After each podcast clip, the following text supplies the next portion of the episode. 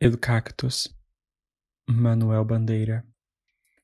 Ese cactus recordaba los gestos desesperados de las estatuas. La conte inmovilizado por las serpientes. Ugolino y sus hijos famélicos. Evocaba también la sequedad del nordeste. Carnaúbas, caatingas.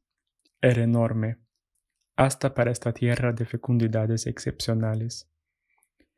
Un día, una ventolera furiosa lo abatió de raíz. El cactus cayó atravesado en la calle, quebró los aleros del caserío de enfrente, impidió el tránsito de los transvías, los autos, las carreteras, reventó los cables eléctricos y durante 24 horas privó a la ciudad de iluminación y energía. Era hermoso, áspero, intratable.